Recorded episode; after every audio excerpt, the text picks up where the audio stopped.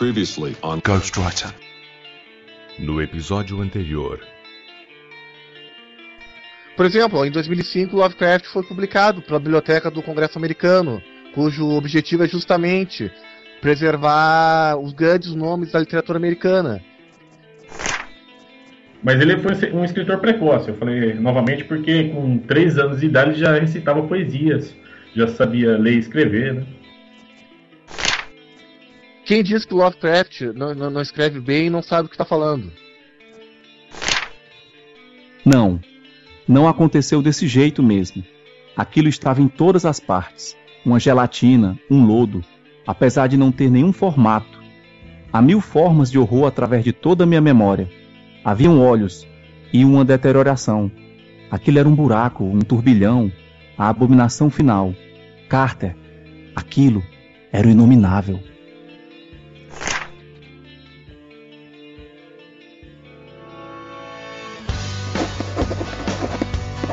Writer. Well, I'm a writer, actually. I am a writer. Ghostwriter.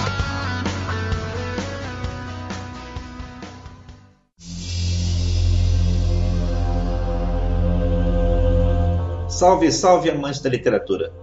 Sou Rafael Modern, editor do podcast Ghostwriter, e sejam todos bem-vindos à segunda parte da inominável obra de H.P. Lovecraft. Antes de começar o programa, segue um recado do nosso host, Ricardo Erdi, junto com Pablo de Assis. E ao fim do programa, fiquem com um audioconto narrado e produzido pelo convidado Lauriston Trindade, da obra Memória, de H.P. Lovecraft.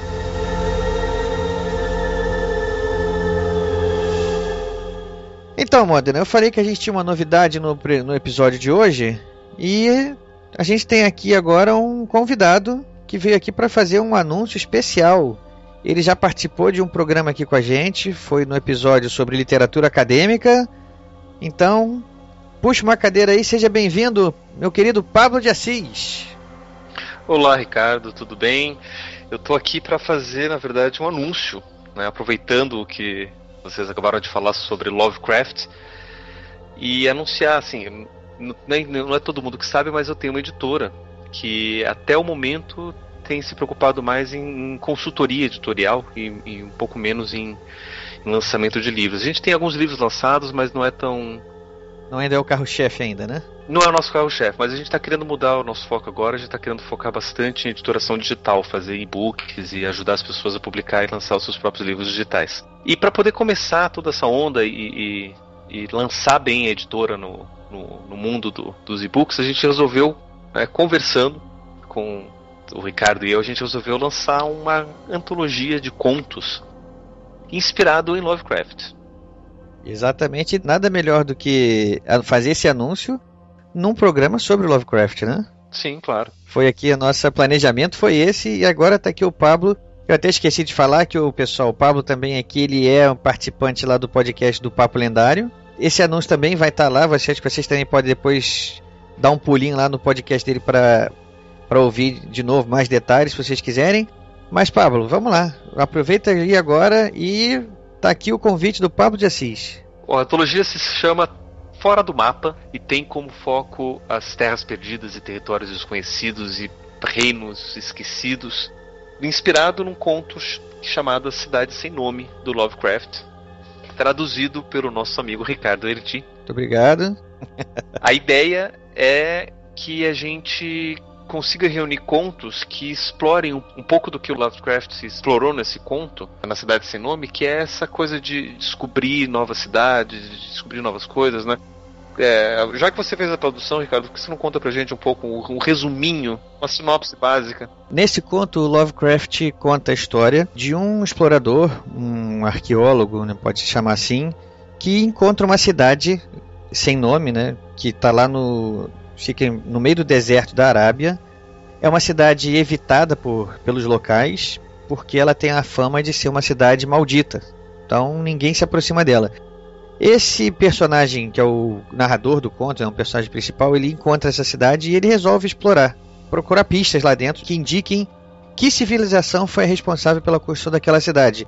é, ele sabe por todas as lendas que envolvem ali o, o povo da, da região que aquela cidade já existe há tempos imemoriais ali, já em ruínas.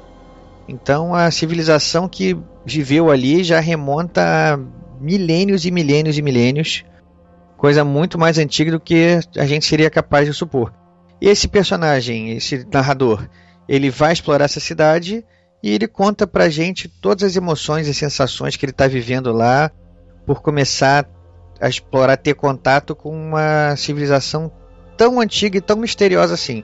O final do conto é Lovecraftiano mesmo, é de arrepiar.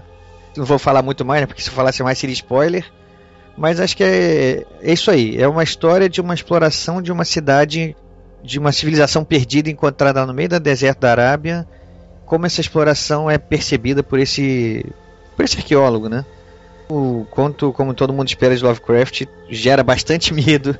E o clima é esse. Só que o conto que você vai enviar pra gente não precisa ser necessariamente de terror. Não, você pode explorar uma aventura, uma fantasia, ficção científica, o gênero que você preferir. Até comédia, né?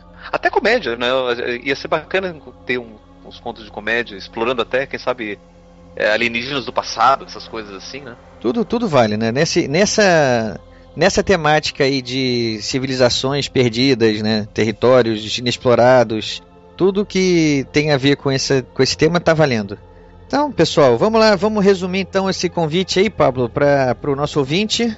Entre no, no site da minha editora, editorabruma.com.br barra antologias, que é onde vão tá, vai estar tá divulgado essa antologia e futuramente outras antologias, caso você esteja ouvindo isso daqui no futuro, depois do lançamento do podcast, você já perdeu o prazo, que vai ser até o comecinho de outubro. Você fica de olho ali na, nessa, nessa página, porque outras antologias vão ser anunciadas por lá. Esse link vai estar tá na, na nossa página também, para o ouvinte aí depois também pode procurar na nossa página. Esse link vai estar tá lá para só clicar nele lá. E o prazo de envio vai ser até a primeira semana de outubro, porque a gente quer lançar até o dia 31 de outubro, até o Halloween, a gente quer fazer o lançamento dessa, dessa antologia. As informações todas vocês podem encontrar lá e qualquer dúvida vocês podem entrar em contato pelo e-mail contato@editorabruma.com.br, colocando no, no assunto dúvidas sobre antologia, alguma coisa assim. Os envios vão ser feitos exclusivamente pelo site, pelo formulário encontrado no, no site da, de antologias da editora Bruma. Ou se não, vocês podem entrar em contato com o Ricardo ou comigo pelas redes sociais, por aí, e conversar, tirar dúvida, ver se, se dá, se não dá, ter, pegar algumas dicas. Porque a gente realmente quer reunir os melhores contos sobre o tema. Não tem nem limite, né, Pablo, de contos. Não vão ser 10 contos selecionados, não, né? Não. Se a gente receber 30 contos e os 30 forem considerados de bom nível. A gente vai publicar os 30, né? Porque assim, a, como a gente quer fazer um lançamento principalmente em livro digital, a gente não tem limite de, de página. Né? No máximo, a gente pode depois pegar esses 30 contos selecionados, se os 30 foram realmente muito bons, a gente pode depois dividir em dois ou três volumes para poder facilitar download, poder facilitar compra, aquisição pelas, pelas livrarias. Mas a ideia é poder disponibilizar todos os contos bons recebidos. Então você pode mandar o conto, o seu melhor conto. Quantas pessoas for mandar não é concurso, a gente não vai selecionar só os 10 melhores para ser publicados, todos os bons contos vão ser publicados. Então tá aqui uma grande oportunidade para você, se você quer experimentar escrever sobre cidades esquecidas e arqueologia e quem sabe a gente descobre um personagem que pode ser o próximo Indiana Jones por aí, né? É muito bom, a ideia é essa. Pablo, muito bom ter você aqui de novo. Você sabe que a casa é sua. Volte sempre que quiser. Eu que agradeço a oportunidade. E estarei de volta mais vezes pra gente poder anunciar novas antologias por aí. Os projetos estão andando, isso aí. Valeu, Pablo. Obrigadão. Valeu, gente. Um abraço para você, um abraço ao pessoal do Papo Lendário. E eu continuo aqui com o Modena.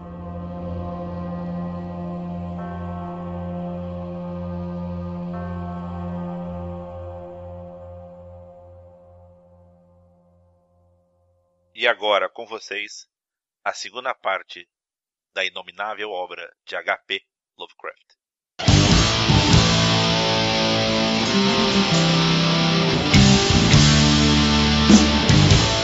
Se eu disser que minha extravagante fantasia trouxe os quadros simultâneos de um povo, um dragão e uma caricatura humana, eu não estaria sendo infiel ao espírito da coisa. Essa aí é uma frase do conto chamado Cthulhu que tá na, no Mundo Fantástico Lovecraft, que foi organizado pelo Denilson, já fazendo um jabá. Eu também quero ler um trecho aqui também, da tradução do conto A Cidade Sem Nome, feito pelo tradutor que vos fala, Ricardo Herdi, que faz menção a esse mesma, essa mesma característica do Lovecraft. Ele está descrevendo que ele está descendo por um túnel escuro, sem luz, quando ele começa a perceber que ele está dentro de um corredor onde tem caixas do lado dele que ainda não sabe do que se tratam. Aí ele, ele fala assim: Os caixotes eram de uma estranha madeira dourada com tampas de vidro requintado e continham formas mumificadas de criaturas tão grotescas que nem os mais caóticos sonhos de qualquer ser humano seriam capazes de conceber. Transmitir a ideia destas monstruosidades é impossível. Eram reptilianos, cujas anatomias corporais às vezes sugeriam semelhanças com crocodilos, às vezes com focas. Mas, mais frequentemente, não se assemelhavam a nada que um naturalista ou paleontólogo jamais tivessem visto ou ouvido. Eram do tamanho aproximado de um homem pequeno e seus membros dianteiros apresentavam evidentes pés delicados que curiosamente pareciam com os dedos e mãos humanas.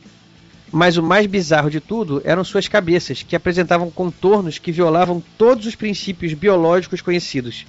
Não havia analogia razoável que pudesse ser proposta. Num lampejo, pensei sobre comparações tão diversas quanto com o gato, a rã touro, o mítico sátiro e o ser humano. Nem o próprio Jove teria tido uma fronte tão colossal e protuberante, sem mencionar que os chifres, a ausência de nariz e as mandíbulas crocodilianas bastavam para classificá-las fora de qualquer categoria estabelecida. E ele continua aqui mais um tempo aqui. Oh, é aquela coisa, ele, ele causa um, um curto-circuito na cabeça do leitor, porque ah, ele descreve sem descrever, né? Ele descreve, dá exemplo, mas diz que não é aquilo. é assim, a melhor comparação que eu, que eu até uma comparação que eu usei na minha, na minha tese é o seguinte, é que o, Love, o Lovecraft, como como é o tema, acho que o tema essencial dele é justamente a ignorância do ser humano. Em relação ao mundo que o cerca, né? É, não só o mundo, o universo mesmo, as galáxias, tudo. É, a linguagem é, é, o instrumento principal que a gente usa para tentar compreender o mundo que nos cerca, o universo que nos cerca narrador dele entra em contato com o desconhecido, seria tipo um, um, índio primitivo no meio da Amazônia tentando descrever um avião. Ele vai dizer, o índio vai dizer, ah, é um pássaro branco gigante. Só que, só que um avião não é um pássaro grande gigante. É só uma. É esse tipo de analogia, entende? Que o Lovecraft, uhum. esse tipo de, que o Lovecraft faz. O narrador, quando ele encontra o alienígena, o, o evento em comum, fora do comum, ele esbarra justamente na limitação da própria linguagem. É isso que o Lovecraft ele mostra. Ele mostra justamente como a, a linguagem humana é, é, limitada.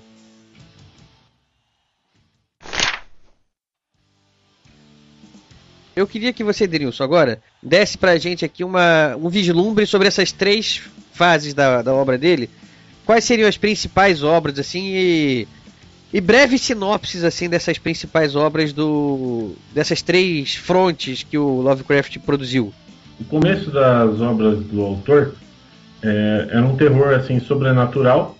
Não tinha nada a ver com a ficção científica, ou pelo menos não muito a ver, né? Porque, como foi dito, houve uma tentativa de sistematização da obra que não é muito perfeita. Então, é, os estudiosos dizem assim, é, histórias de terror sobrenatural.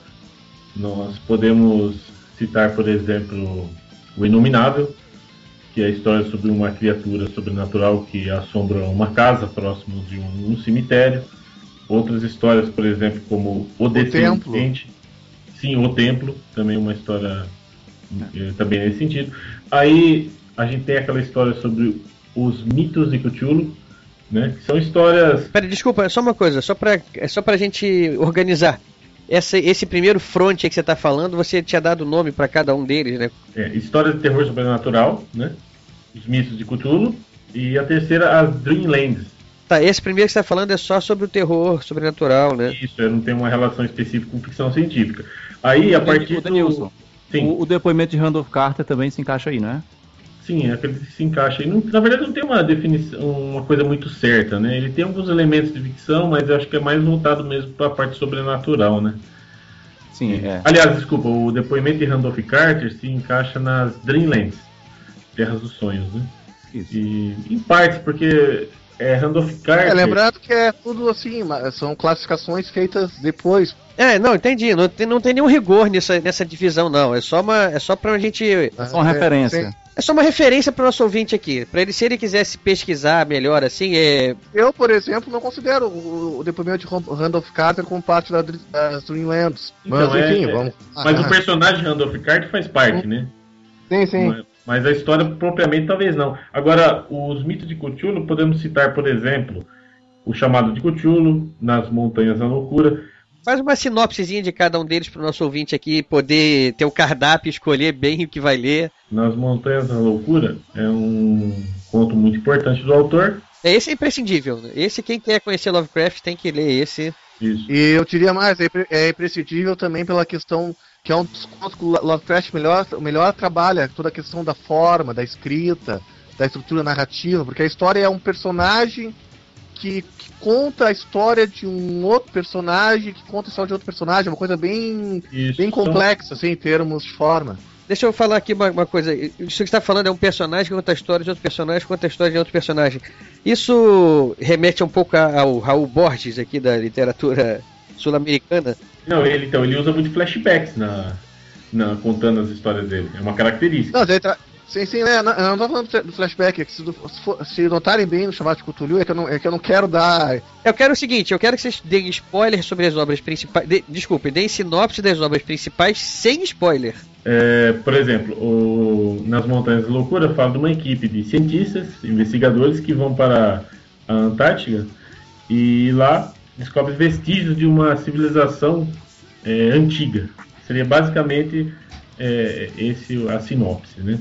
E, e um chamado de Cthulhu, que é uma das histórias também muito interessantes aí nessa linha, é, fala de estranhos eventos ocorrendo no planeta Terra ao mesmo tempo. Estaria de alguma forma interligados, né? Sim, de alguma forma interligados e a descoberta de manuscritos, de relatos e e que a sorte do homem comum é não conseguir relacionar essas, essas notícias umas com as outras, né? Sim, exatamente. E vamos, vamos parar por aqui que mais? Isso, esses todos são do front chamado de Cthulhu. Isso, é, da, da parte do. Dos mitos. Dos, dos mitos. mitos. Dos mitos, exatamente. Do, da, daquela parte que você já falou antes, do, do terror sobrenatural, quais são as principais aí menções que a gente pode fazer? Podemos falar da história O Forasteiro, né, que é uma história a respeito de um castelo, de um monstro que vive nesse castelo e que quer descobrir a civilização. Né? Realmente é uma história é, que não tem a ver com ficção e, e, e, nem com os mitos de Cthulhu. O Templo. Né? O Templo, né? O Descendente, também, que é uma história a respeito de uma civilização antiga, de várias descobertas, né?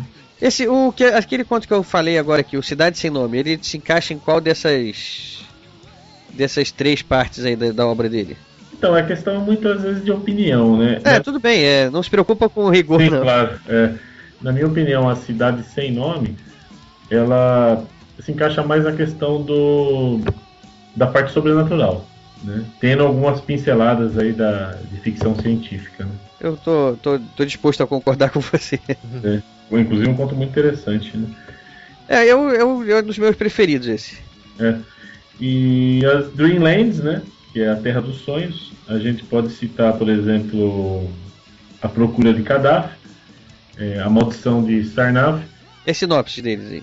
As sinopses são assim: contos subjetivos, né? Que um personagem, é, alter ego de Lovecraft, o Randolph Carter, né? Uhum.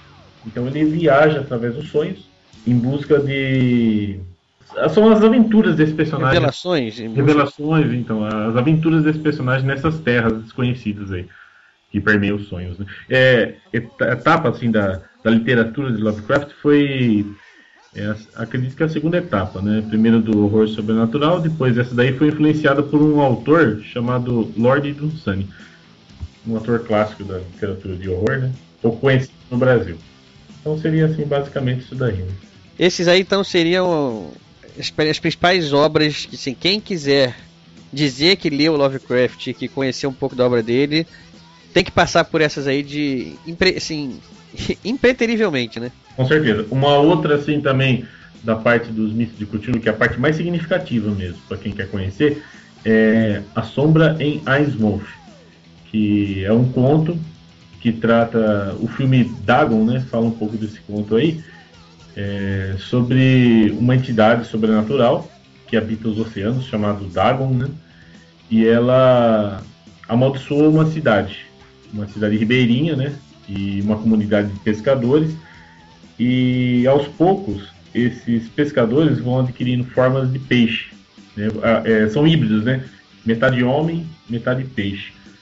E aí tem todos os desenrolar. E... Engraçado, esse daí eu não tô, você tá falando, eu não reconhecia esse não, eu acho que eu não li esse não. É um dos mais, eu, eu particularmente acho que é um que eu mais gosto. Os preferidos, é mesmo? Isso. Como é que é o nome mesmo? A Sombra em Innsmouth. Vou procurar esse. O filme Dagon, né, do Stuart Gordon, é baseado nesse conto. Nesse conto, fundamentalmente nesse conto. E, na minha opinião, capta o clima assim de forma perfeita. Embora não seja um filme trash, mas também não é um filme amador, né? Muito legal mesmo. É, mas o filme trash é bem-vindo também. é, mas algo, é, assim, eu sou um Só uma, uma, coisa que eu diria, o mais importante que ler Lovecraft é reler o Lovecraft, porque Sim. como eu já como eu já expliquei, na questão, toda essa questão assim do uso da linguagem, da forma, cada vez que tu vai ler, tu vai captar, tu vai captar uma, algo que tu não captou na primeira leitura. E parece que cada tradução parece que é diferente da outra, né? Não, eu mesmo no original, o Lovecraft, cada vez que tu relê, tu capta assim algumas uh, nuances, sutilezas que na primeira leitura tu não, tu não capta. Por exemplo, na, na Montanha da Loucura. Olha, é um texto que eu, eu, confesso, a primeira vez que eu li eu achei um saco. Eu detestei. Aí na segunda vez eu comecei a gostar um pouquinho mais. Na terceira, mais pouquinho. E na quarta, gostei mesmo. O que eu quero, o que eu quero dizer é que Lovecraft não é um autor, é um autor assim que. Te conquista aos poucos, né? é, exige um certo esforço para se ler. É por isso que ele é meio. ele polariza tanto. Tem muita gente que acha que ele escreve muito mal e gente que acha que ele escreve muito bem. Assim, assim, na minha opinião, eu não acho que o Lovecraft é um autor para todos os gostos. Eu entendi. Essa, essa polarização aí já mostra, no mínimo, mostra a importância dele, né? É sempre importante ressaltar nessa questão da leitura do Lovecraft que os, os novos leitores, de repente vão surgir novos leitores a partir é, do, do, podcast, é, muitos deles vão estar tá, é, já com a mente é, meio que bombardeada de, de, conceitos né, Lovecraftianos ao longo é, desses anos todos, né? E que, como eu disse, muita gente pode achar alguns conceitos dele clichê, quando na verdade são conceitos vanguardistas, né? É, você tem que se deslocar no tempo. Tem que contextualizar, né? Tem... É, contextualizar, para entender em que momento da história aquilo estava sendo construído, porque senão você vai, de repente, começar a ler e vai colocar de lado e vai abandonar o Lovecraft. É, por exemplo, o exemplo é o nas Montanhas da Loucura. Hoje, toda essa história, assim, ah, de que civilizações antigas alienígenas existiram na Terra, há milhões de anos atrás e que elas teriam dado origem a mitos de deuses, hoje, hoje parece clichê, mas que, uh, até onde se sabe quem criou essa, esse conceito foi Lovecraft. E dizem alguns que o, o Eric Von Daniken, que escreveu Era um desses astronautas, na verdade copiou o Lovecraft. Olha só, isso é uma. É o que, é, é o que, é o que dizem, né? Não sabia disso, não. Até porque o Eric Von Daniken veio muito depois, né? Então.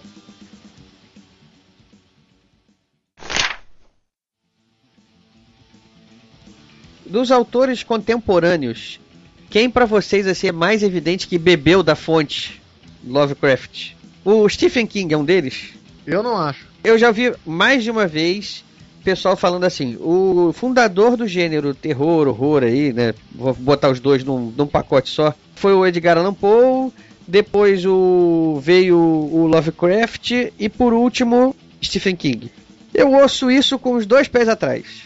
Ô Ricardo, é. É, num livro Ao Cair da Noite, é um livro de contos do Stephen King, é um livro que eu li recentemente, existe um conto, que é o nome do conto é N, é, somente a letra N. Ele tenta fazer uma abordagem é, da questão do transtorno obsessivo compulsivo, mas é, todo o pano de fundo, o cenário desse conto é a respeito de uma ameaça, é, um, de um horror extraterreno que pode assolar a Terra e que existe todo um, um ritual mental que o protagonista tem que, que, que manter para deixar essa ameaça afastada.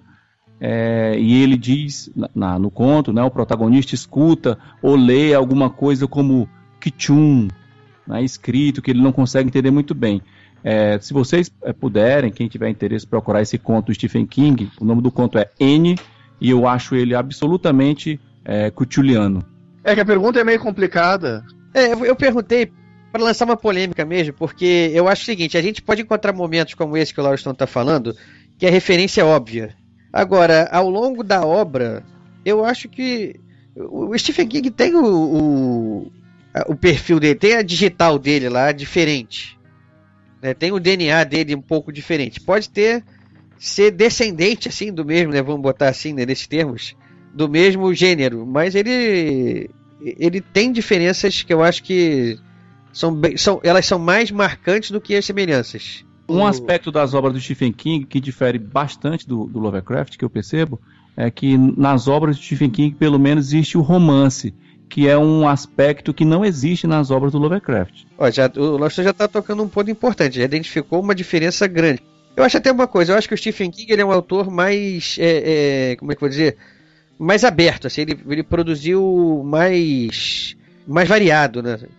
E, e você pode encontrar contos dele, histórias dele como aquela que originou o filme O Sonho de Liberdade, que não tem absolutamente nada de terror, nem de horror, nada de ficção, nada disso. É, um, é uma história de um, de um presídio, né, de amizade que surge dentro de um presídio. Como você pode encontrar uma dessa. Então eu acho que o, eu acho que o Stephen King tem uma, uma característica muito diversa, né? Eu não vejo assim muito paralelo com os escritores contemporâneos. Nenhum? Thomas Ligotti. Thomas Ligotti? É, Ligotti. Ligotti. Com L. É, Ligotti. Você, você conhece a obra dele, Daniel? Só de nome também. Eu também não conheço. Não. Dizem que tem um, um, um, tanto a ver, assim. Uma pegada Lovecraftiana, esse? É, é que eu me lembrei agora. Uh, eu tenho aqui uma biografia. Uma biografia não, uma, uma, é um, um, estudo do, do, do S.T. Joshi, que é considerado o maior especialista na obra do Lovecraft. Que é um, é um livro assim que é uma. que é uma pouco biografia do Lovecraft e um pouco análise da obra dele. E que ele menciona sobre a influência do Lovecraft e outros autores e eu, ele, o, o Josh aponta o seguinte, que tu não, que o problema, o problema do Lovecraft não ter gerado, digamos, seguidores ou, autores que façam, que façam jus ao nome dele, é porque, ele, é porque eles, eles, eles, perdem justamente, o, eles não conseguem traduzir para o leitor justamente aquele clima Lovecraftiano de horror. Aquele, aquela coisa do horror cósmico, da impotência do ser humano, da significância. Então, quando tu vai ler um autor que tenta escrever que nem Lovecraft, fica parecendo uma, uma paródia do Lovecraft do que uma tentativa de fazer algo do mesmo nível. Entendi, é, uma, é, uma, é um tema tão singular, né, que, que qualquer outro passeio por esse mesmo tema vai imediatamente soar um pastiche, né? É. Exato. Assim, é que nem fazer uma comparação, é que nem. Uh, o, sabe o seriado aquele Arquivo X? Todo mundo deve saber, é óbvio. Olha, tem por aí um monte de seriado que Teve aí, no final, depois do sucesso do seriado, um monte de outros seriados que tentaram meio que pegar essa mesma, essa mesma corrente. Mas se, for, se vocês forem notar, nenhum deles tem aquele mesmo clima, porque aquilo ali é uma coisa muito específica da mente do, do, do criador do seriado. Que se aproximou mais, né? Depois dele foi o Fringe, talvez, né? Pois é. é que foi, foi lançado meio que como o herdeiro de Arquivo X, mas também é, tinha uma, uma linha bem, bem distinta, né? Não, não dava para repetir sem, sem cair no lugar comum, né? É, complicado aí, cara. É que tá, o Lovecraft, é justamente isso. O Lovecraft ele é tão um autor tão singular que fica difícil tu fazer algo na mesma na mesma vertente. Na verdade, tem até uma, um subgênero literário que é justamente o horror Lovecraftiano, que são de outros autores que escreveram contos no universo do Lovecraft. E isso aí é algo assim que oscila entre o bom e o regular e o ruim. Mas não é nada assim que tu possa dizer, bah, o autor tal escreveu, uh, escreveu algo tão bom quanto Lovecraft. Inclusive tem autores que fizeram carreira escrevendo sobre como o Brian Lumen. Mas esse é um autor que também é muito criticado, justamente porque ele não consegue aquele mesmo clima que o Lovecraft que o Lovecraft transmite. Fica uma coisa assim, parece alguém tentando imitar outra pessoa. O, o fato dele não ter hoje em dia é, alguém que carregue o legado dele, é, tem um lado positivo, né, que mostra o quão original ele foi, né, o que torna os seguidores é difícil de, de criar de novo em cima da, do que ele criou já, né? Porque foi uma coisa original. Por outro lado, assim, é, é não, o, o, gênero dele lá, o tema dele fica restrito a ele, né? Não, não tem uma continuidade, né? Assim, o Lovecraft realmente ele influenciou muita gente. Assim, o Ray Bradbury, por exemplo, ele declara, já declarou abertamente que, que, era, que foi influenciado pelo Lovecraft. O, um outro autor americano, China Millville, é, ele também é outro autor que é, também foi influenciado, Neil Gaiman. Só que todos esses autores têm a característica, têm a, a característica principal, que é justamente não tentar imitar Lovecraft. Eles tentam fazer algo do jeito deles. Eles beberam da fonte, mas criaram, souberam se inventar, né? Exato. Pouco que eu li do China Millville, eu não vi nada de Lovecraftiano no, na, nas histórias dele. Eu ouvi muito pouco.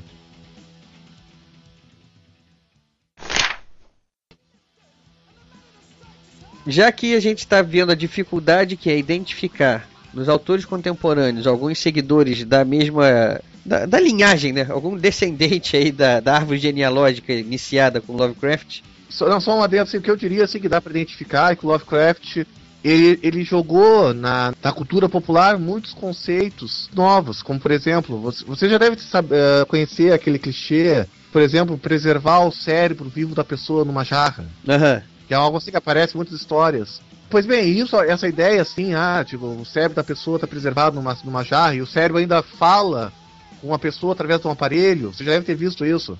Sim, já vi. Isso aí, isso aí, a origem disso é foi no uh, quem criou esse clichê, digamos assim, foi o Lovecraft no conto Um Sussurro na Escuridão. Essa da, da cabeça do cérebro mantido vivo por aparelhos e que se comunica por meio de, de, de áudio e tal. Isso a gente já pode até começar a dizer que num futuro não muito distante ele estava sendo aí um, um visionário, porque há pouco tempo aí o, o astrofísico britânico lá, o Stephen Hawking, comentou que é, vai ser possível fazer o download do conteúdo de um cérebro para um, um arquivo de computador e manter aquele cérebro vivo. Isso é uma previsão do Stephen Hawking para um futuro em médio prazo. Né? Se a gente voltar ao tempo do, do Lovecraft, ele estava já sendo visionário no longuíssimo prazo, né? Com certeza. Mas então, pessoal, mais alguma, mais alguma coisa importante vocês têm aí para falar sobre o Lovecraft que ainda a gente ainda não falou? Algumas curiosidades, algumas. Um ponto que o Denilson tocou, que também é interessante, é sobre o antiquarismo do Lovecraft, que, que o Lovecraft ele tem todo um apego fortíssimo às raízes culturais dele, que é aquela coisa ali da região da Nova Inglaterra, que foi a, que foi a região dos Estados Unidos onde vieram os primeiros colonizadores britânicos, e o Lovecraft tem todo uma, um amor, um verdadeiro amor, um verdadeiro, um verdadeiro apego àquela cultura, aquela cultura homogênea daquela região. Isso aí, isso aí é interessante para compreender melhor a pessoa do Lovecraft, porque o Lovecraft, porque ele nas cartas dele, comenta, é, ele comentou essa, essa questão de que o universo é, é infinito, né? E o ser humano é insignificante e que a raça humana, assim como os dinossauros, está destinada a um fim. E que é justamente para tu não. que a solução para tu não cair, numa, tu não enlouquecer ao, perceber, ao te dar conta disso, é justamente tu te apegar às tuas raízes culturais. Por mais que tu saiba que elas no, no fundo são, são relativas. Uhum. Isso aí seria uma espécie assim de uma, de uma âncora existencial para evitar tu cair no, numa total, num total linismo, numa total assim perda de sentido da vida. Tanto que você, tanto que você vai observar que o pano de fundo da maioria das histórias de horror do Lovecraft, tem sempre assim, sempre aquela. Por exemplo, chamado de Cthulhu que a gente estava discutindo. É, é aquela região de Providence, aquela coisa ali, aquela estrutura tradicional conservadora, e onde os personagens aos poucos vão percebendo que, que existe muito mais aquele mundo, além daquele mundo fechado, e que aquele mundo ali está destinado a um fim. Uma coisa também que eu queria comentar, Ricardo. Diga. É uma criação de Lovecraft é, muito significativa até nos dias atuais, é que virou uma verdadeira lenda. Foi o Necronômico.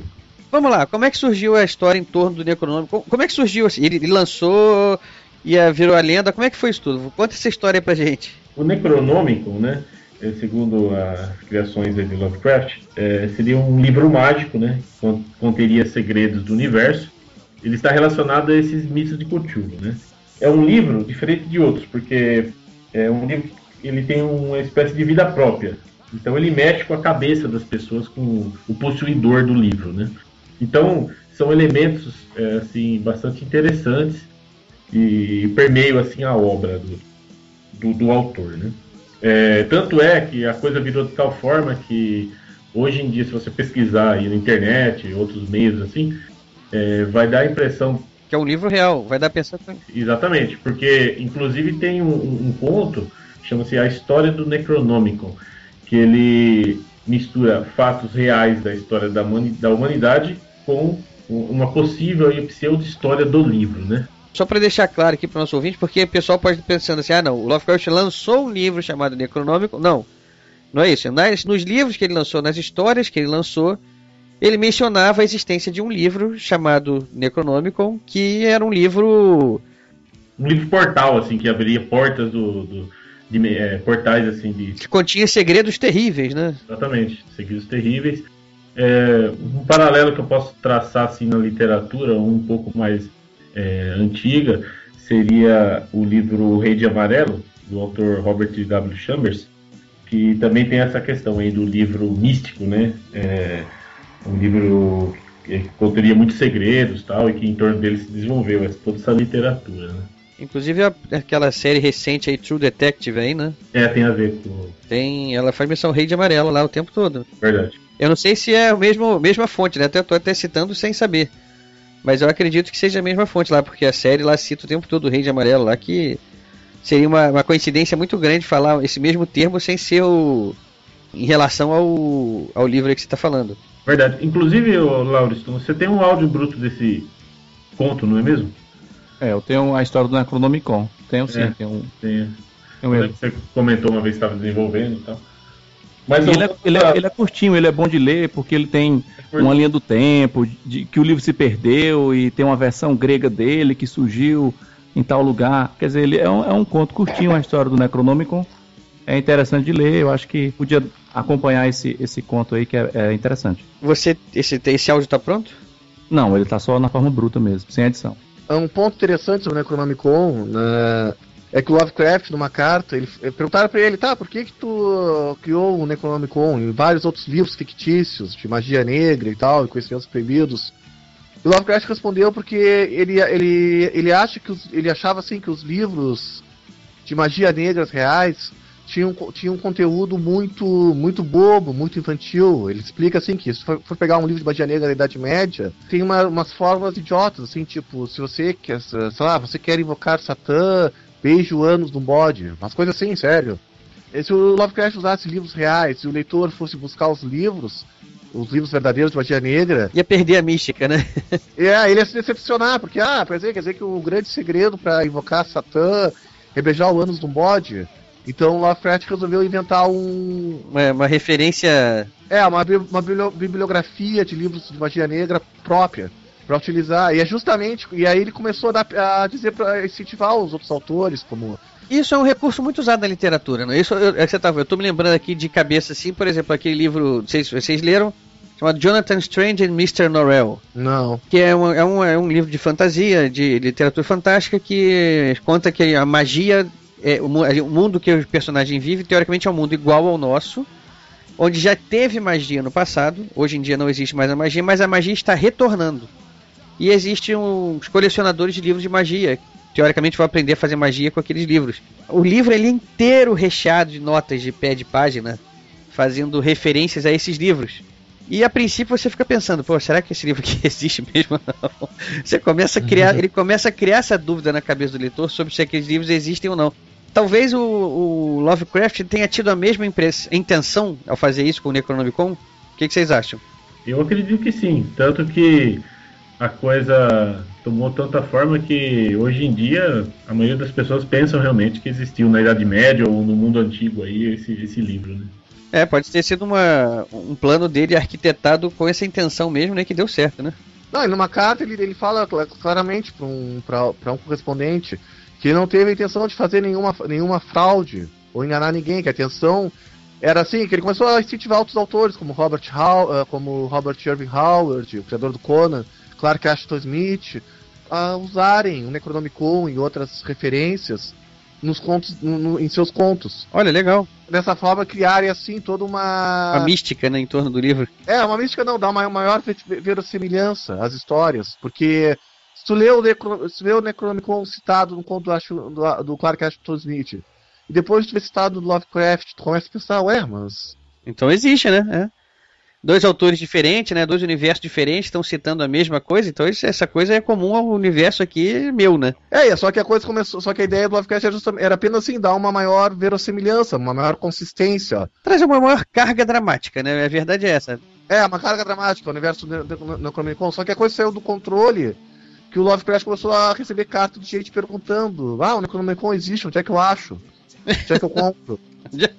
e... Existem versões falsas do livro também, né? Os editores não estão afim demais de publicar ele, não. Tava dando muito problema na gráfica lá, todo mundo morria.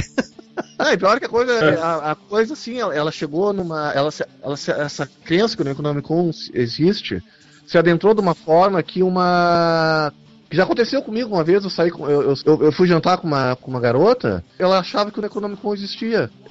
Isso foi, esse relacionamento aí foi pra frente ou não? não, na verdade era só, era só uma amiga, né? Mas fiquei chocado, assim, porque ela. Não tinha dúvida, né? Não, não tinha dúvida. Não, não tinha dúvida era uma pessoa bem ligada, tem literatura fantástica. Que acontece que quem, mesmo quem acompanha a literatura fantástica, tá por dentro, conhece, assim, os autores, acha que o Necronomicon é real. Que é algo assim que realmente, Lovecraft realmente conseguiu mais do que pretendia. Então, acho que o, o mito do Necronomicon agora aqui, pessoal, infelizmente está revelado. Né? quem ainda tinha alguma dúvida, quem ainda achava que podia ser uma menção, porque é, isso, esse tipo de, de, de, situação é não é vergonha nenhuma a pessoa acabar se confundindo com ela, porque é, é, já começou, como você mesmo falou, começou a ser tão citado pelo próprio Lovecraft e por outros autores em suas obras e hoje em dia, se você pesquisar na internet, você já vai encontrar fontes aí que, que afirmam essa veracidade. Então, não é vergonha nenhuma alguém hoje em dia não de ter essa dúvida. Ninguém, quem é que tem a certeza de, de alguma coisa ou não, né? Então, assim, para acabar com a dúvida, o nosso ouvinte aqui agora tá sabendo já, sobre fontes fidedignas, que o Necronomicon é uma invenção do nosso querido Lovecraft. Né? Uma invenção que deu muito certo, talvez mais certo até do que ele esperava e que é uma, é uma referência bibliográfica que vocês sempre vão ouvir falar, mas vocês nunca vão tê-la em mãos. Com certeza, não adianta tentar procurar num canto escondido de alguma biblioteca. Quem estiver pensando em ter o Necronomicon na mão, desenhar um pentagrama no chão aí para invocar aí algum demônio. Segundo o Wikipedia, parece que numa universidade na Holanda existe uma cópia do Necronomicon. Eles têm registrado. Ah, mas o Wikipedia a gente sabe que não pode dar. Pois é, né? não sabe, não, não pode dar. É, é, confiar né, no, no Wikipedia.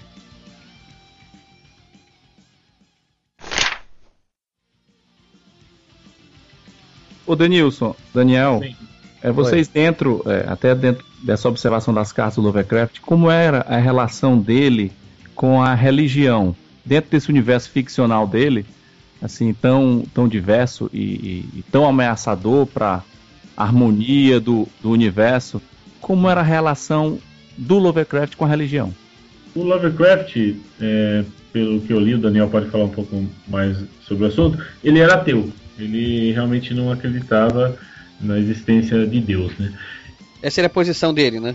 Eu puxei a, a pergunta justamente para trazer esse, esse assunto à tona, porque é importante, é legal. É, tem até uma passagem, ele mesmo é, dizia, se referenciava à questão da religião, ele diz que o problema da religião, que ele sentia esse problema, é que a religião tentava alterar a realidade. E que a realidade era muito mais caótica do que poderia se supor. E como a religião vinha para moldar e, e, e, meio que domar essa, essa, essa realidade caótica, ele disse que não concordava com a ideia dessa, dessa religião. E por isso que ele também expunha nos, nos contos dele esse, essa questão meio fora de controle, né? O humano não tendo acesso a controlar essas manifestações, essa história toda. Não, não tem personagens lá clamando por Deus para livrar ele lá das ameaças. É verdade, você falou uma coisa que eu nunca tinha percebido. Por mais que ele esteja lidando com fatores sobrenaturais em alguns contos, não há um apelo a uma divindade, não há uma, ó, oh, Deus me salve. Não existe isso, não, tem razão.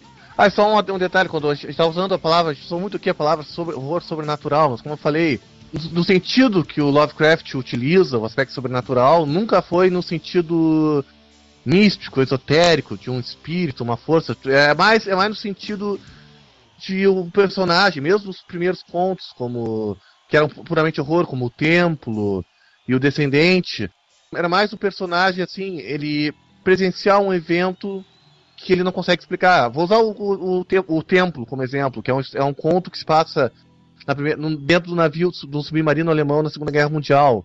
O que acontece na história é que uma, uma força estranha começa a causar todo tipo assim de, de coisas estranhas dentro do submarino.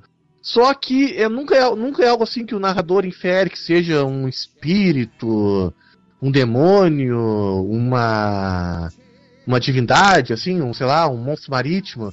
É simplesmente algo que está acontecendo. É algo assim que tu vê e tu não sabe dizer o que, que é. Uma escapada do cotidiano, da, da... Exato. Tanto que ele fala assim na carta dele, que o objetivo. Numa, numa carta, e também acho que no ensaio, se não me engano. É, no ensaio ele fala isso. Que um dos objetivos deles é, é escrever histórias onde ocorra um violamento das leis naturais do universo. Agora sim, qual a causa já não é, já não é o ponto, não é o que é, o, que é o importante. Ele diz assim que o importante de uma história de weird fiction é explorar o fenômeno estranho. O Lovecraft escreve sobre o natural, não, ele escreve sobre o sobre o estranho, sobre o bizarro, sobre o não natural, o antinatural, é, sobre... o antinatural. É, é, é, o antinatural. Eu acho que é uma definição melhor. Mas assim, a gente. É, é, difícil a gente também escapar de usar os rótulos, né? De falar que é sobrenatural, de falar que é horror. É que isso pode dar uma ideia meio errada também pro, pro ouvinte, pras pessoas, porque ah, tu pensa sobrenatural, tu pensa em fantasma, uma coisa mais. Fantasma arrastando a corrente num porão de um sótão na Escócia, né? Mas, não, a obra é muito maior, é muito, muito além disso, né? E, e é muito original em todos os sentidos, né?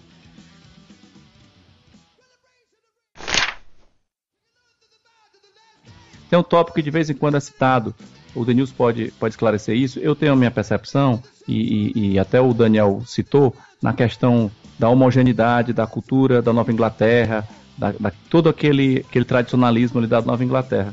Mas existe um tópico que de vez em quando é abordado, que é a questão do racismo, não é? assim, é, do Lovecraft, a questão dele preservar tanto essas raízes dele, essas origens, que até culturas externas ele tratava de uma forma muito alienígena até a gente no, no chamado Cthulhu, é, ele cita quando ele quando vai para Nova Orleans e acontece aquela situação lá em Nova Orleans, ele cita de uma forma muito desdenhosa, né, outras religiões, coisas assim. É o seguinte, essa é uma grande polêmica a respeito de Lovecraft era ou não racista. Né? Na verdade, o, o, que eu imagino, assim, o que alguns estudiosos também comentaram a respeito, que o, o racismo de Lovecraft ele era mais cultural do que outra coisa um, um trecho assim, de uma carta dele que, que prova isso daí é a carta de, que ele escreveu para Robert E. Howard em 27 e 28 de junho de 1934. Eu vou ler para vocês um pedacinho aqui. Ó. Diga lá. O que detesto é a degradação ou retardamento em qualquer forma.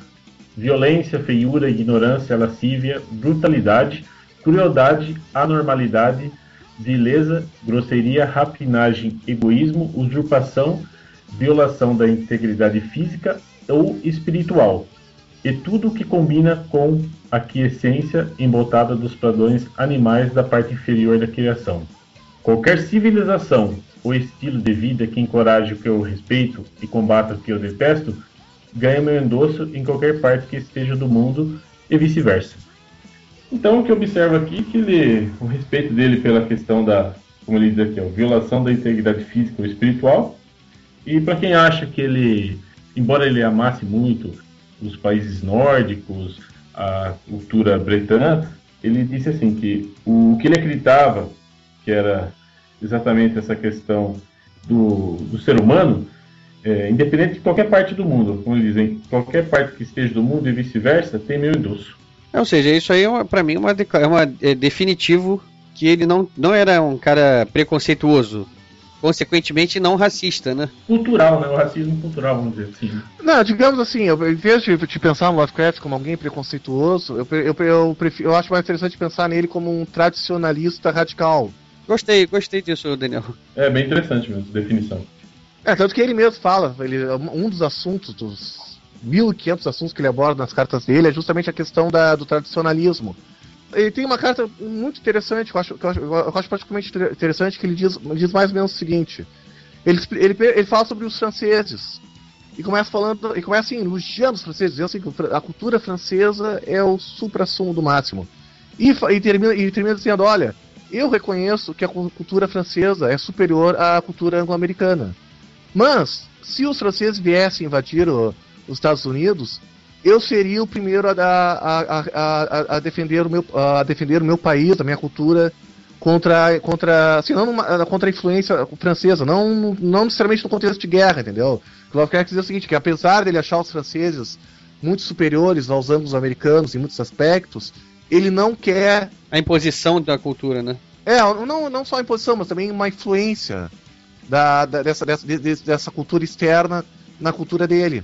E aí, por todas aquelas razões que eu já expliquei antes, que como o universo é vasto, ser humano é insignificante, tu precisa ter é, é necessário haver uma referência cultural muito forte para tu, tu, ter um certo para ter um certo equilíbrio mental, emocional dentro do grande esquema das, cósmico do, das coisas. Então, assim, botando os pingos nos is, não dá para chamar ele de preconceituoso. O máximo que pode dizer é que, como você falou, ele era um tradicionalista extremado, né? Uma coisa.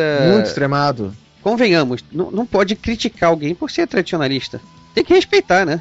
Foi exatamente o que o S. Josh falou. Que Lovecraft defende que, o ideal, que uma sociedade ideal, uma sociedade homogênea, onde todos partilhem dos mesmos referenciais culturais, é direito dele pensar, pensar dessa forma. Isso, que falou foi a maior, a maior autoridade que, do Lovecraft que falou isso. Então eu tô bem acompanhado na minha conclusão. Aí, Daniel, vendo, vendo nos, nos contos, acompanhando, a gente percebe esse choque que ele sofreu quando foi para Nova York, por exemplo, né? A cidade de Nova York sendo uma cidade muito mais complexa, com muitos imigrantes, até remanescentes é, europeus, né, fugindo ali da Primeira Guerra, é, a gente percebe que ele teve um confronto assim com uma realidade que foi meio aterrorizante. Né? Ele não se adaptou muito bem naquela vida corrida de Nova York. A gente percebe algumas passagens disso no conto Vento Frio. Como é que é o Vento Frio? Eu... Vento Frio? É, ele cita a, no Vento Frio é um, um, um, jovem que chega em Nova York, está é, em busca de emprego e durante aquele tempo que ele está nessa busca de escrever para algum, algum, algum magazine, ele acaba arrumando uma hospedagem lá numa pensão barata e vai passando o tempo e ele acaba se tornando amigo de um, um médico, um senhor que mora nessa pousada, nessa, nesse hotel barato, que é mantido lá por uma governante, eu acho que é espanhola. E ele admira muito os modos desse, desse velho médico que já trabalhou na Europa e que, e que é muito refinado, é muito, muito culto, muito sábio mas depois, eh, pro final do, da metade para o final do conto, ele, ele descobre a realidade dessa fineza toda desse, desse médico. Mas ele, no, no início do conto, ele cita muito essa, esse estranhamento que ele tem com a, com a metrópole. E realmente depois da, da... Esse personagem pode ser um, um, um, alter ego dele? Pode, eu acredito, assim, vendo um pouco, é, pode ter sido, ele ter, pode ter deixado, assim, transparecer um pouco do sentimento dele com a cidade.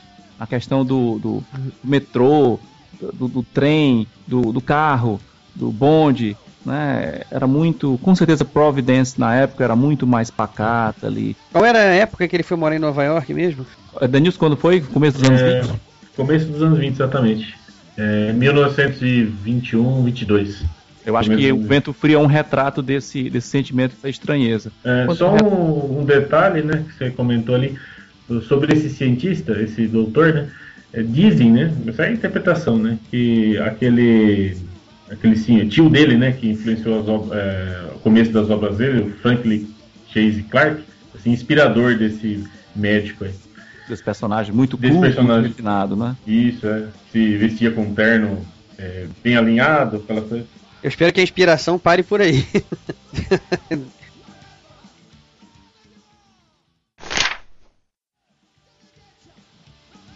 Bom, pessoal, então acho que a gente já, já traçou um, um, bom panorama aí do Lovecraft. Quem quiser pesquisar mais sobre Lovecraft, tem muita citação aqui durante o, o programa. A gente vai dar mais alguns links aí que o pessoal agora vai citar pra gente aqui as suas fontes, os seus, os seus sites pessoais, etc e tal.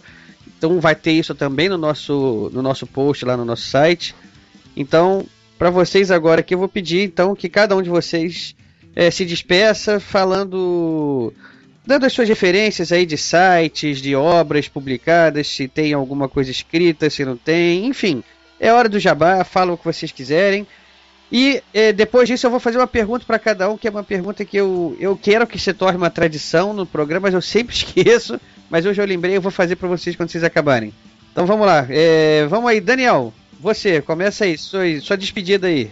Bom, primeiro eu queria agradecer o convite mais uma vez e dizer que eu achei que a conversa aqui, a conversa foi muito boa, muito produtiva, que se extraiu muitas muitas ideias interessantes, se desfez, também se desfez muitos mitos sobre Lovecraft, porque isso aí, esse, essa é uma questão que eu acho muito complicada, just, é, porque pessoa, as pessoas têm muitas ideias assim, que eles, que elas tiram de, de Wikipedia ou de blog de ilustres desconhecidos sobre Lovecraft, que são... É, os famosos estereótipos, né, que se criam. É, são completamente erradas.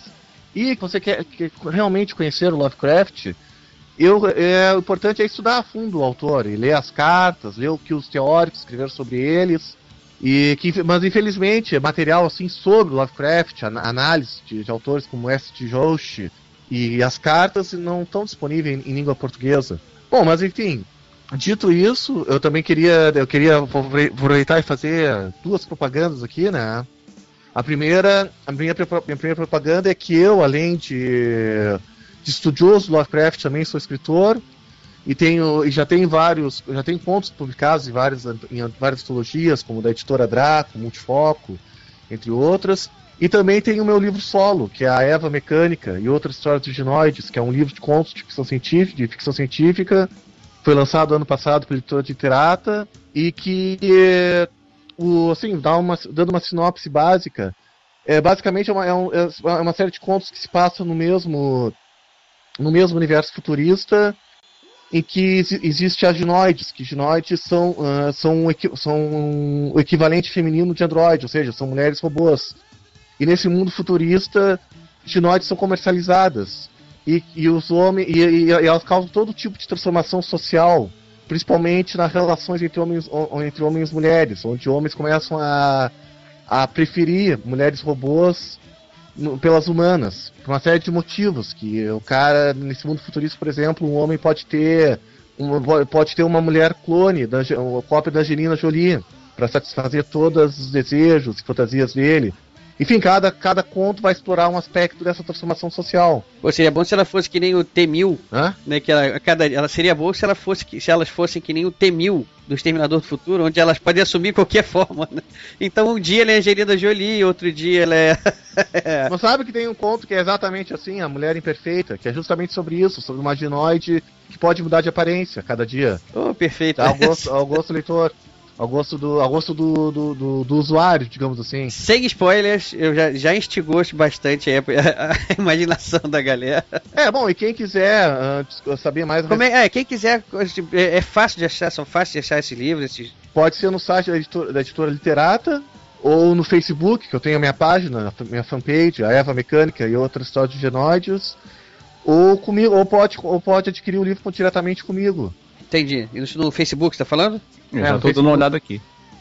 Olha só, que legal. e quem quiser encontrar o livro aí, como é que faz? O, o livro de contos? Entrar em contato ali comigo pela, uh, comigo, pela minha fanpage, deixar uma mensagem, ou, ou ir no, direto no site da editora Literata, que é www.literata.com.br. O segundo jabá é que essa minha tese de doutorado, se der tudo certo, e eu acredito que vai dar, vai ser publicada em, em livro. Ano, oh, provavelmente ano que vem. Que eu estou terminando esse ano a minha tese, falta, falta pouco agora para terminar, é só, é só parar as arestas e já, só defender e depois e depois publicar em forma de livro. E aí, claro, em forma de livro vou dar uma todo mais uma lapidada assim, porque para tornar mais acessível, tirar os academicismos, fazer um, um livro mais fazer um livro assim, mais uh, leigo mesmo. Legal, então, e aí quando você tiver isso aí pronto, pode ser o ano que for, você pode demorar um, ano aí que seja, você entra em contato com a gente aqui pra gente anunciar que vai, anunciaremos com prazer. Ah, muito obrigado, com certeza. Agradeço a você a participação. Espera um pouquinho que eu vou te perguntar mais uma coisa aí. Tá ok. Denilson, sua vez. Agradeço a todos aí a, a participação, a oportunidade aí também de estar tá falando um pouquinho mais sobre o autor, sobre a literatura fantástica de uma forma geral.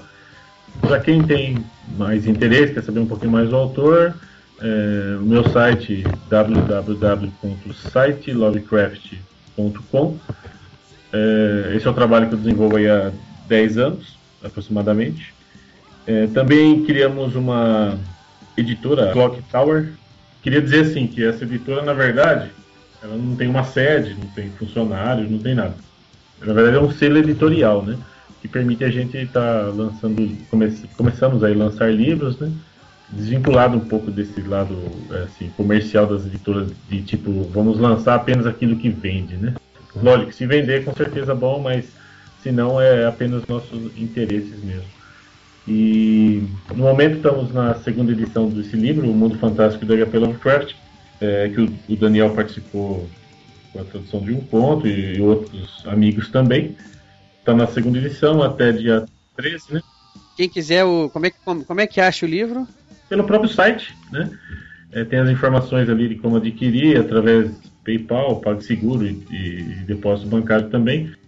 Fora isso, estamos com outro projeto, que é já faz algum tempo, né? E vai ser lançado aí no final do ano a tradução do, do livro The King in Yellow, O Rei de Amarelo. Seria isso então. Obrigado, Denilson. Você teve uma participação aí fundamental aí juntando esse timinho aí. Agradeço. Olha, uma curiosidade aqui, né? O Daniel é lá de Pelotas, né? Sim, sim, é. Denilson tá onde? Em Jundiaí, estado de São Paulo. E você, ô Lauristan? Eu tô em Maranguape, no Ceará. Maranguape, no Ceará, e eu tô aqui no Rio de Janeiro. Olha só, o uh, o, o, que nos une, tá vendo? Um no sul do país, outro lá no Nordeste, outro ali em São Paulo, né? Eu aqui no Rio. E a gente está aqui podendo fazer essa, essa união aqui para poder falar para vocês sobre Lovecraft. Né? Essas são as maravilhas aí da tecnologia que disponibilizam para a galera hoje em dia. Eu gosto muito disso. É, o pessoal tá aqui ouvindo aqui a gente falar, tá, o Daniel com sotaque gaúcho forte, o, o, o Lauristan aí com sotaque dele. Essa, essa diversidade é tão boa, tão legal, que a gente vê que na, na literatura todo mundo se junta, né? É, com é, certeza. E, e... Aliás, o Lovecraft que eu diga, porque justamente ele, porque é justamente interessante isso, que as cartas dele e o contato que ele tinha com pessoas de Miami, Los Angeles, o Clark Smith é de Los Angeles, se eu não me engano, justamente é, era a mesma paixão pela literatura que nos reuniu, é a paixão pela literatura que o reuniu Lovecraft com outros grandes autores. Pois é, isso, essa, essa comunhão é muito legal mesmo, né? Vamos lá então, Lovecraft. É, e meu, meu, meus agradecimentos né, é, ao, ao Ricardo, a participação do Daniel, ao Denilson pelo convite e também pela oportunidade de, de, de, colocar minha voz de uma forma mais, mais calorosa né, nessa discussão sobre, sobre o Lovecraft, já que é, de qualquer forma fica muito encapsulado né, durante a leitura do, dos contos que são publicados. É, também funciona um pouco como um personagem narrador. Né? E aqui eu tenho a oportunidade de, de falar mais, mais à vontade mais, e mais abertamente sobre, sobre esse autor que é tão importante. Quem quiser ouvir algum, algum áudio né, gravado por mim, você tem eles hospedados é, no site Lovecraft. Existe uma. Lá no menu existe uma guiazinha para os audio, audiobooks. E também eu tenho uma, um canal no SoundCloud, onde existem lá contos do Lovecraft e do Lord Dunsany, que o, que o Daniels também citou, como um dos inspiradores do Lovecraft. Eu gravei a, a Casa da Esfinge e A Noiva do Cavalo Homem. São, são contos relativamente grandes, mais de 20 minutos, e são bem interessantes. E dá para perceber de onde é que o, o Lovecraft tirou um pouco dessa inspiração da questão da fantasia. O Lord Dunsany ele trabalha muito com, com esse aspecto de sonho, né, com esse, essa cor da fantasia mesmo. Como é que é o, como é que acha esse, esse teu canal no SoundCloud lá? Como é, é lá no SoundCloud, é só procurar por Lauriston Trindade. Também a gente vai deixar o link, não é, o, o Ricardo? Vou, fala, fala o link agora pro pessoal saber, mas depois a gente também publica o link no nosso site. É Lauriston Trindade, é o perfil do Lauriston Trindade lá no SoundCloud. Ok. Ah, isso aí é, é, simples, não tem, não tem muitos aí pra, pra dar choque de, de... Aí eu tenho o Jardim, os Gatos de Utah, Época de Natal e o Forasteiro do Lovecraft, e tenho A Noiva do Cavalo Homem e A Casa da Esfinge do Lord Dunsany. E lá no site Lovecraft tem mais 15 áudios do Lovecraft.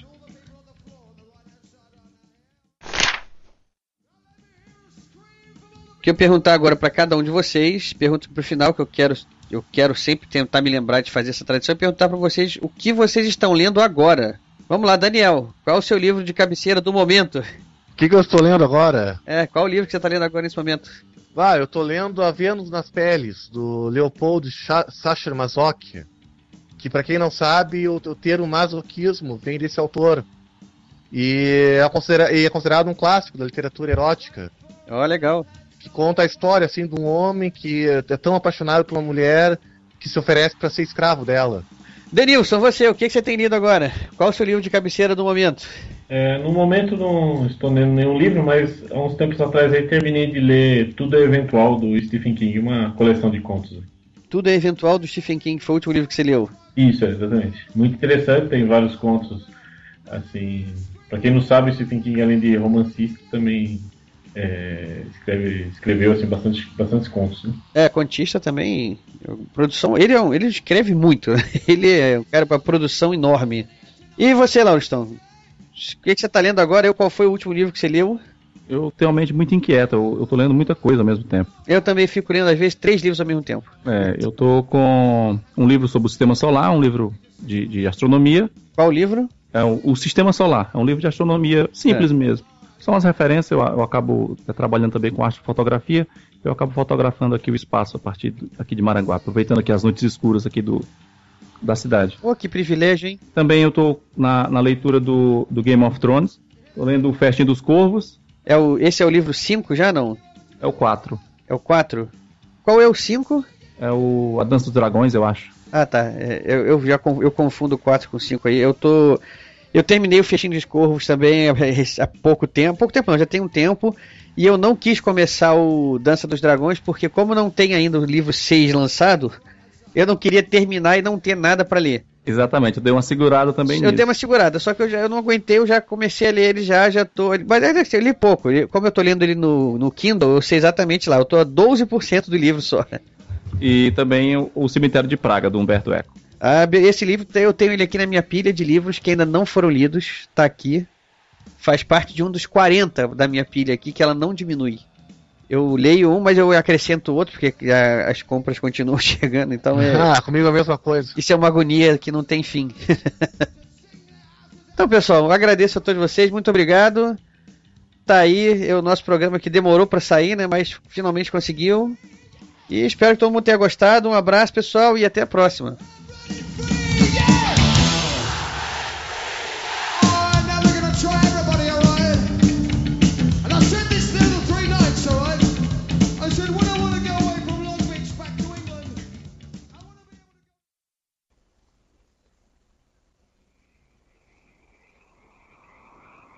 No vale de Nis, a amaldiçoada lua minguante brilha tênue, rasgando um caminho para sua luz com fracos membros por entre a folhagem letal de uma grande árvore. E nas profundezas do vale, onde a luz não chega, se movem formas que não devem ser observadas. Altas são as pastagens em cada declive, onde miseráveis videiras e plantas baixas se arrastam entre as pedras de ruínas, entrelaçando-se fortes em colunas quebradas e estranhos monolitos, erguendo-se nas bancadas de mármore construídas por mãos já esquecidas. E em árvores que crescem enormes em pátios arruinados, saltam pequenos macacos, enquanto em profundas galerias contorcem-se serpentes venenosas e coisas escamadas que não têm sequer nome. Vastas são as rochas que dormem abaixo de camadas úmidas de charco, e imponentes eram as muralhas de onde elas caíram. Para serem eternas, seus construtores as criaram, e em verdade ainda são muito úteis, pois embaixo delas o sapo cinza faz sua habitação. Na maior profundidade do vale corre o rio Om, cujas águas são lodosas e repletas de ervas daninhas. De fontes escondidas ele nasce, e para cavernas subterrâneas ele vai, tal que o demônio do vale não sabe por que suas águas são vermelhas, nem aonde elas acabam. O gênio, que vive nos raios da lua, se dirigiu ao demônio do vale dizendo: Eu sou velho e muito esqueço. Diga-me os feitos e aspecto e nome de quem construíra esses objetos de pedra. E o demônio respondeu: Eu sou a memória, e eu sou sábio nos conhecimentos do passado, mas também sou muito velho. Esses seres eram como as águas do rio Om, não devem ser entendidos. Seus feitos não me lembro, pois eram apenas momentâneos. Seus aspectos me lembro vagamente. Se pareciam com esses pequenos macacos que vivem nas árvores. Seu nome eu me lembro claramente, pois era parecido com o do rio. Esses seres do ontem se chamavam homens. O gênio voou de volta à fraca lua radiante, e o demônio olhou atento para um pequeno macaco em uma árvore que crescia em uma construção destroçada. Memória. H.P. Lovecraft. Voz Lauro Stone Trindade